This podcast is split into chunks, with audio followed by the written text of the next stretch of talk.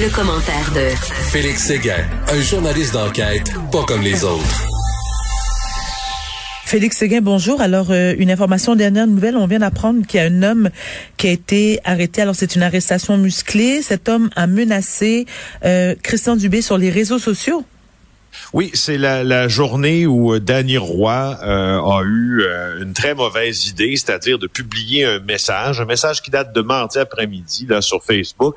Et dans ce message, ben, ce qu'il laissait entendre, Monsieur Roy, c'est que le Québec se souviendrait de lui le 1er septembre en faisant allusion à Christian Dupé, en faisant aussi allusion à la date d'entrée en vigueur du passeport vaccinal dans toute la province. Euh, alors, il aurait publié aussi une photo de lui avec une arme. Donc là, pas besoin de vous dire que euh, que déjà là, il y a comme forme d'intention, tout le moins tacite là, qui pourrait être interprétée comme des menaces. Et en plus, il poursuit en disant regarde-moi bien et rappelle-toi de mon nom, Christian. Je te promets que le reste du Québec va se souvenir de mon nom le 1er septembre. C'est une promesse sur la tête de tes enfants que je fais.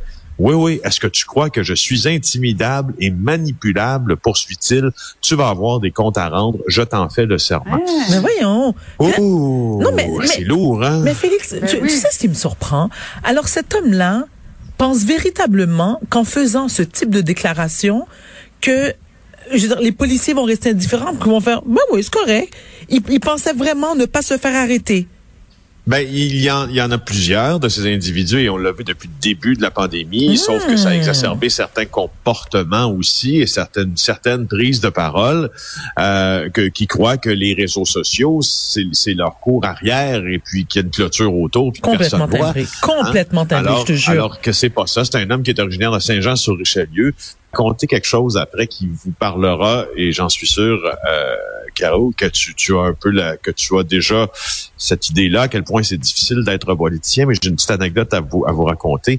À ce sujet juste pour finir sur le cas de euh, Danny Roy il est originaire de Saint-Jean-sur-Richelieu et puis tu vois quand il a fait sa publication en question en plus de joindre une photo de lui et ses armes il a joint une photo du ministre euh, Christian Dubé aussi en pleine conférence de presse on l'avait déjà vu dans le passé s'en prendre à des politiciens verbalement, à dans les médias aussi verbalement.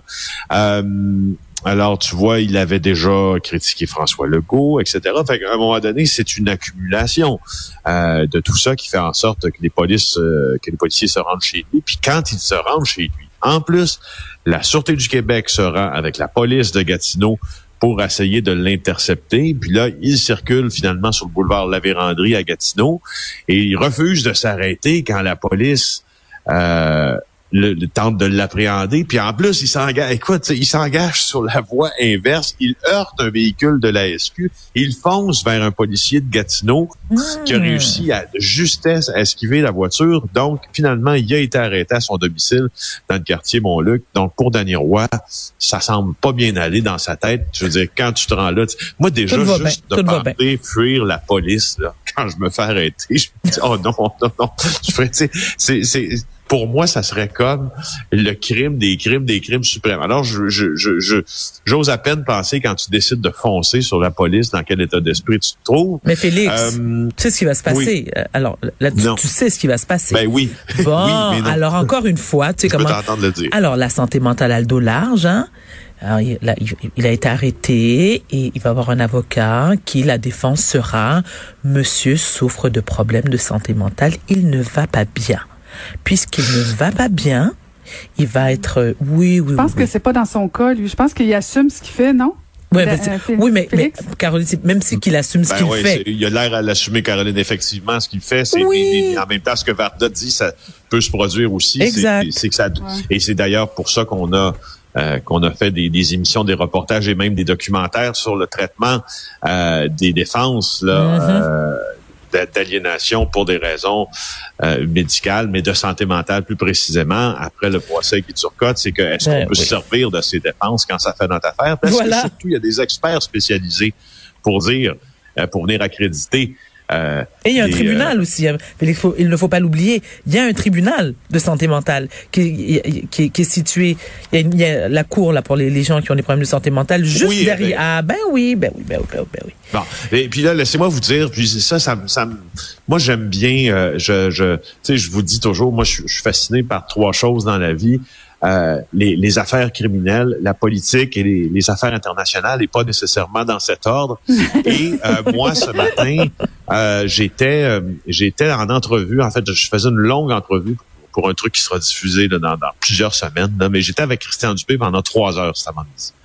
Euh, et je, je ne c'est difficile de vous dire à quel point je crois, en tout cas fermement, qu'être politicien et savoir que quelqu'un menace explicitement ou non, me menace explicitement ou non, ça doit faire tellement mal quand même parce que, tu vois, moi, ça m'est arrivé, j'ai été menacé euh, de mort par Francesco Del Balso de la, de la mafia. Ça a modifié le cours de mon existence pendant plusieurs mois. Alors, je me dis que, tu sais, quand, quand on dit que les politiciens ont la coin dure, puis ils ont le boulage, puis ils sont capables d'en prendre, oui, mais non. Tu sais, oui, mais pas de ça. Parce que ça, ça fait, ça fait, ça, ça fait son incursion dans ta propre vie puis dans ta vie familiale. Puis c'est pas vrai que ça dérange pas Christian Dubé Mhm. quand il sait qu'explicitement quelqu'un euh, tient des propos comme ça sur lui. Alors, je suis sûr que Caroline, tu, tu, tu sauras- tu auras de la difficulté à ne pas abonder dans le même sens. Voilà. Ah, tout à fait, tout à fait, parce que quand on signe pour faire de la politique, on signe pas pour ça. On n'est pas outillé non plus pour ça. Puis en plus, notre entourage, parce que c'est une chose, toi, de choisir euh, la vie publique, le service public, mais euh, ton, ta, ta famille, tes, ton conjoint, ta conjointe ou euh, tes enfants ont pas choisi ça. Alors, euh, ça devient difficile aussi. C'est très tu courageux, pas Non plus. Tu, tu, tu contrôles pas nécessairement parce que, tu sais, on, on peut en rire un peu en disant que c'est un fou et un ci, bien ça. Mais justement, quand c'est un fou, tu peux pas nécessairement euh, l'anticiper, tu sais, de, de faire partie d'un réseau criminel. Euh, ben, à la limite, euh, tu sais, il y a, il y a- il y a- il y a quand même un code, entre guillemets, là, que, que tu connais mieux que moi, Félix. Euh, mais dans, en politique, euh, tu sais, il n'y a pas de raison euh, de, de susciter ce genre de haine-là. Alors, c'est... euh, non, c'est... Écoute, moi, je sympathise et je compatis. Ah oui. Et euh, je Moi pense aussi, d'ailleurs. Oui, tout à fait. Félix, maintenant, revenons sur euh, ce meurtre crapuleux. Euh, Cette femme qui a été froidement abattue euh, et le présumé, au- pardon, le présumé auteur du meurtre qui a eu lieu à Saint-Hyacinthe a été formellement accusé. Pauvre femme, elle allait euh, remplacer la, la batterie de sa montre, remplacer la pile plutôt de sa montre. Elle avait une femme de 54 ans de Saint-Hyacinthe, euh, en fait de Sainte-Pie, mais qui se rendait à Saint-Hyacinthe, aux Galeries Saint-Hyacinthe. On en a parlé hier là euh, pour pour changer, donc euh, remplacer ses équipements défectueux. Et puis au même moment, il y a un homme qui a dévalisé un commerce euh, voisin là euh, de la bijouterie où elle se rendait pour euh, pour voler un couteau. Puis c'est avec cette arme-là, présumément, qui s'en est pris à elle pour aucune raison. Manon Savoie a succombé à ses blessures en début d'après-midi hier à l'hôpital. Euh, les hauts hasards, ça, la Sûreté du Québec l'a confirmé. Pour ce qui est maintenant euh, du suspect, ben on l'a on, l'a vite retrouvé. Il y a eu une poursuite d'ailleurs, euh, précisément à 87 km de la bijouterie qui a été arrêté. C'est un homme qui est connu des policiers. Il a un très lourd passé judiciaire. Je me demande bien, sans avoir aucune réponse, ce qui s'est passé dans, dans la tête de cet homme-là à ce moment-là. il était foi. intoxiqué, euh, Félix. Genre, ben, genre, c'est pas une c'est- excuse, mais est-ce qu'il était sous l'effet de, de, je sais pas, d'alcool, de, de, de drogue? Ben, ce qu'on sait là, en tout cas, de ce qu'on sait après sa comparution, parce que euh, cet homme-là, Marc Andréo, l'a comparu euh, ce matin au palais de justice de Saint-Hyacinthe pour cinq chefs d'accusation, dont meurtre au premier degré. Mhm. Donc, meurtre au premier degré, ça implique deux choses. C'est soit une planification euh, plus poussée que ce que l'on pense, ou d'avoir commis un meurtre alors qu'il se livrait. Euh, un avocat là, se- se- se- saura me corriger, mais je crois, je crois que vous avez raison, alors qu'il se livrait à un autre acte criminel pendant qu'il commet. Donc, si tu décides de commettre un vol, puis que tu commets un meurtre en commettant un vol, je crois que ça devient, au sens de la loi, en tout cas dans l'interprétation, un meurtre euh, au premier degré. Euh, il y a deux causes du choix, mais c'est justement là, sur son background, là, vingtaine de dossiers criminels qui le concernent. Euh, le DPCP a confirmé qu'il y avait déjà deux causes qui l'impliquaient, qui étaient, avec lesquelles il était déjà en cours. Il devait revenir au tribunal le 7 septembre. Ça concernait des accusations de voie de fait sur un agent, vol de mmh. véhicule, possession, trafic de stupéfiants. Donc, gentil garçon, gentil garçon. Une piste mmh. là. Euh, il était sorti d'un centre de réinsertion sociale. Mmh. Euh, il traitait des problèmes de consommation. Ah, oui, oui, Donc peut-être qu'il y avait une une notion sous-jacente là, euh, de, de, de, de de problèmes euh, de drogue avec euh, tout ça. Un beau modèle de citoyen à suivre. Bon, maintenant, euh, Félix, une autre histoire quand même. C'est, c'est, on peut se procurer de faux passeports, passeports pardon, vaccinants, vaccinaux pour 500 dollars, tout chose. Oui, ah, ben oui, 500 dollars et le tour est mm, joué. Mm, c'est mm. mon collègue Francis Pilon qui, comme on dit, s'est essayé sur le web en passant par Telegram, une application qui est bien pratique pour converser avec des gens sans qu'ils, sans que leur nom en fait, pour préserver la confidentialité des rapports entre deux personnes. Euh, c'est juste que c'est aussi un boni pour plusieurs criminels. Alors, entre 200 dollars et 515 dollars, là, il y avait des codes QR à vendre. Un homme qui était situé en Europe, présumément, mais qui vendait des codes plutôt en Europe, mais maintenant au Québec aussi. Euh, il demandait, lui, 360 dollars. Puis on voit donc les, photos des codes qui semblaient, ma foi, ben, bien fait et tout. Alors, c'est pas, pas si facile à copier non plus. Mais va te faire vacciner. Mais voyons donc. Mais va te faire vacciner. Allô? Go, go, go, vaccin. vaccin, vaccin, vaccin. Mais c'est ça, tu sais, moi, ce que, ce que je, me représentais avec ça, un peu de fraude morale, parce que, tu sais, bon, je me suis dit, euh, c'est ta morale, tu sais, ta propre morale que tu fraudes comparativement à celle des autres, mais juste pour dire aussi, selon euh, le, le, ministère de la Santé et des Services sociaux, euh, il y a une amende de 6 000 dollars qui peut venir à la clé. Et puis, si jamais on démontre qu'il y a un groupe criminel en arrière de ces fraudes-là, ben, il peut y avoir des poursuites instituées par le DPCP. Donc, euh, oui, fraude morale et conséquences pénales, ça peut devenir aussi, ça peut devenir un acte criminel. Alors, voilà. Il semble que le certificat peut pas être falsifié, là, mais il semble aussi qu'il y a du monde qui s'essaie. Voilà. Tu sais quoi, Félix, à mon humble avis, 6 000 dollars, c'est même pas cher payé. Moi, je trouve que l'amende la, devrait être beaucoup plus chère. Mais ça, c'est ce que je pense. Bon, maintenant, parlons de cet employé qui a fraudé son employeur pour la modique somme d'un million de dollars. Alors, comment il s'est pris? Quand même, hein? Oui, quand même. c'est pas banal. De, mon collègue Jadrino Huot dans le Journal de Montréal, un, gars de Gatineau. Euh, lui, euh, son, son stratagème de stratagème de fausse facture, pour répondre à ta question, là, c'est ce qu'il aurait mis en place, mais petite fausse facture, petite fausse facture, puis pendant huit ans, il réussit à aller soutirer un million de dollars à son employeur. Il s'appelle Eric Dany. Euh, il a été accusé pour ces gestes-là.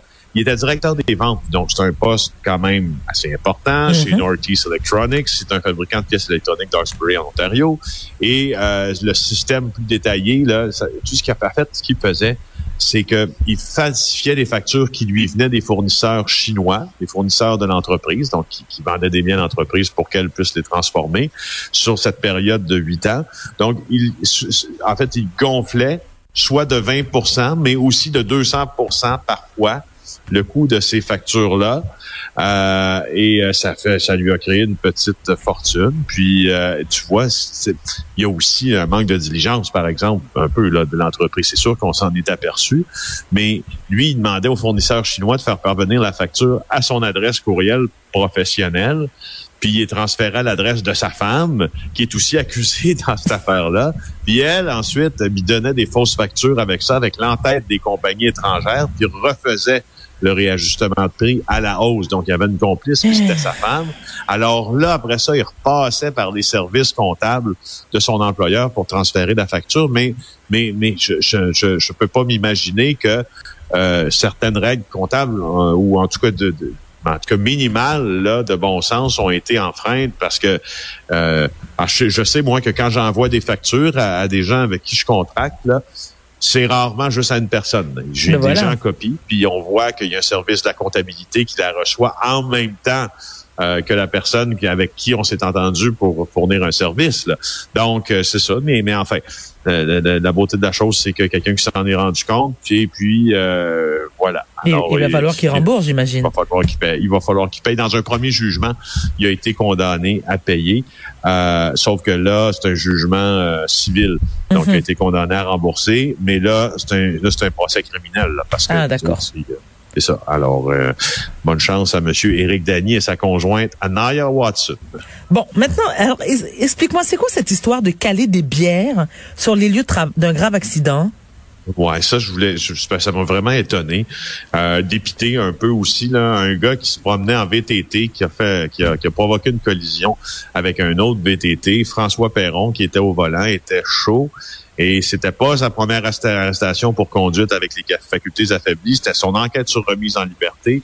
Mon collègue Nicolas Saillant était là, du Journal de Québec, puis il rapporte ça. Il rapporte ce que les procureurs ont dit euh, pour éviter qu'on le remette en liberté. Et euh, ce qu'il rapporte, c'est que euh, il a calé six bières après l'accident et son arrestation officielle en présence des policiers alors que les victimes étaient toujours au sol. Ben voyons, en attendant l'ambulance, il a dit que c'était pour gérer son stress.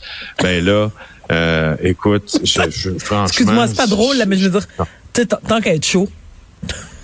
non, non. Puis je, je, je, dis à notre collègue aussi, Danny, ce matin, qu'au cours des dernières, euh, des dernières années, des, des, 25 dernières années, là, ou presque, moi, j'ai commencé à couvrir beaucoup de, dans les années 2000, début des années 2000, beaucoup de, de faits divers. Ça a été mon école, moi, le, le, fait divers, à oui, la oui. télé, entre autres. Beaucoup d'accidents que j'ai couverts. Puis on découvrait un peu plus à un certain moment donné les accidents qui impliquaient des récidivistes de l'alcool au volant. Je me mhm. rappelle une affaire complètement triste qui s'était passée à Massuville. Je me rappelle de bien d'autres cas. Puis j'ai comme une impression, moi, qu'on les couvre moins. Euh, et euh, je, je, je, crois que c'est bon de, de, de, continuer à mettre euh, un peu de projecteur là, sur, sur ces gens-là qui ben, coudon, qui pour eux autres, c'est pas grave de boire puis de conduire soit un char, soit un VTT parce qu'ils ont plus de permis pour conduire le char. Alors, c'est ça. Il y a quand même quelqu'un là qui est dans un état critique après cet accident de VTT là, puis il en est pas, il s'en est pas encore tiré là. Alors, comme, on dit comme on dit, Félix, les gens. Euh, dernière histoire, euh, euh, Félix, il y a, y a faille du passeport vaccinal? Un peu, un peu, un peu. C'est un très bon article de euh, François-David Bernier que, que, que, que j'appelle notre avocat en résidence parce que c'est mhm. presque ça. bon, on, parle évidemment de passeport vaccinal quand on parle de ça. alors là, tu vois, lui, ce qu'il pose comme question, là, c'est que, bon, il établit que que, les Québécois qui vont vouloir se prémunir d'un service jugé non essentiel vont devoir euh, montrer le, passeport vaccinal. Ça, c'est clair. Ça va commencer le 1er septembre. Puis les employés qui travaillent dans ces mêmes lieux jugés non essentiels ne seront pas soumis à la vaccination obligatoire. Donc, c'est là, je trouve ça intéressant qu'ils soulèvent ça. Il y a, il il y a comme un, il y a un peu d'un double standard, même si c'est pas le même standard. C'est comme ça que je l'entends. Alors, il, tout ce que je veux, c'est juste lui donner une petite tape dans le dos dans cette chronique à, à François David, puis vous conseiller d'aller lire son article. Euh, puis il s'interroge justement de, de, sur un enjeu dont on a parlé, mais il le fait avec beaucoup plus de verbe, de talent, de connaissances et surtout un diplôme en droit de plus que moi.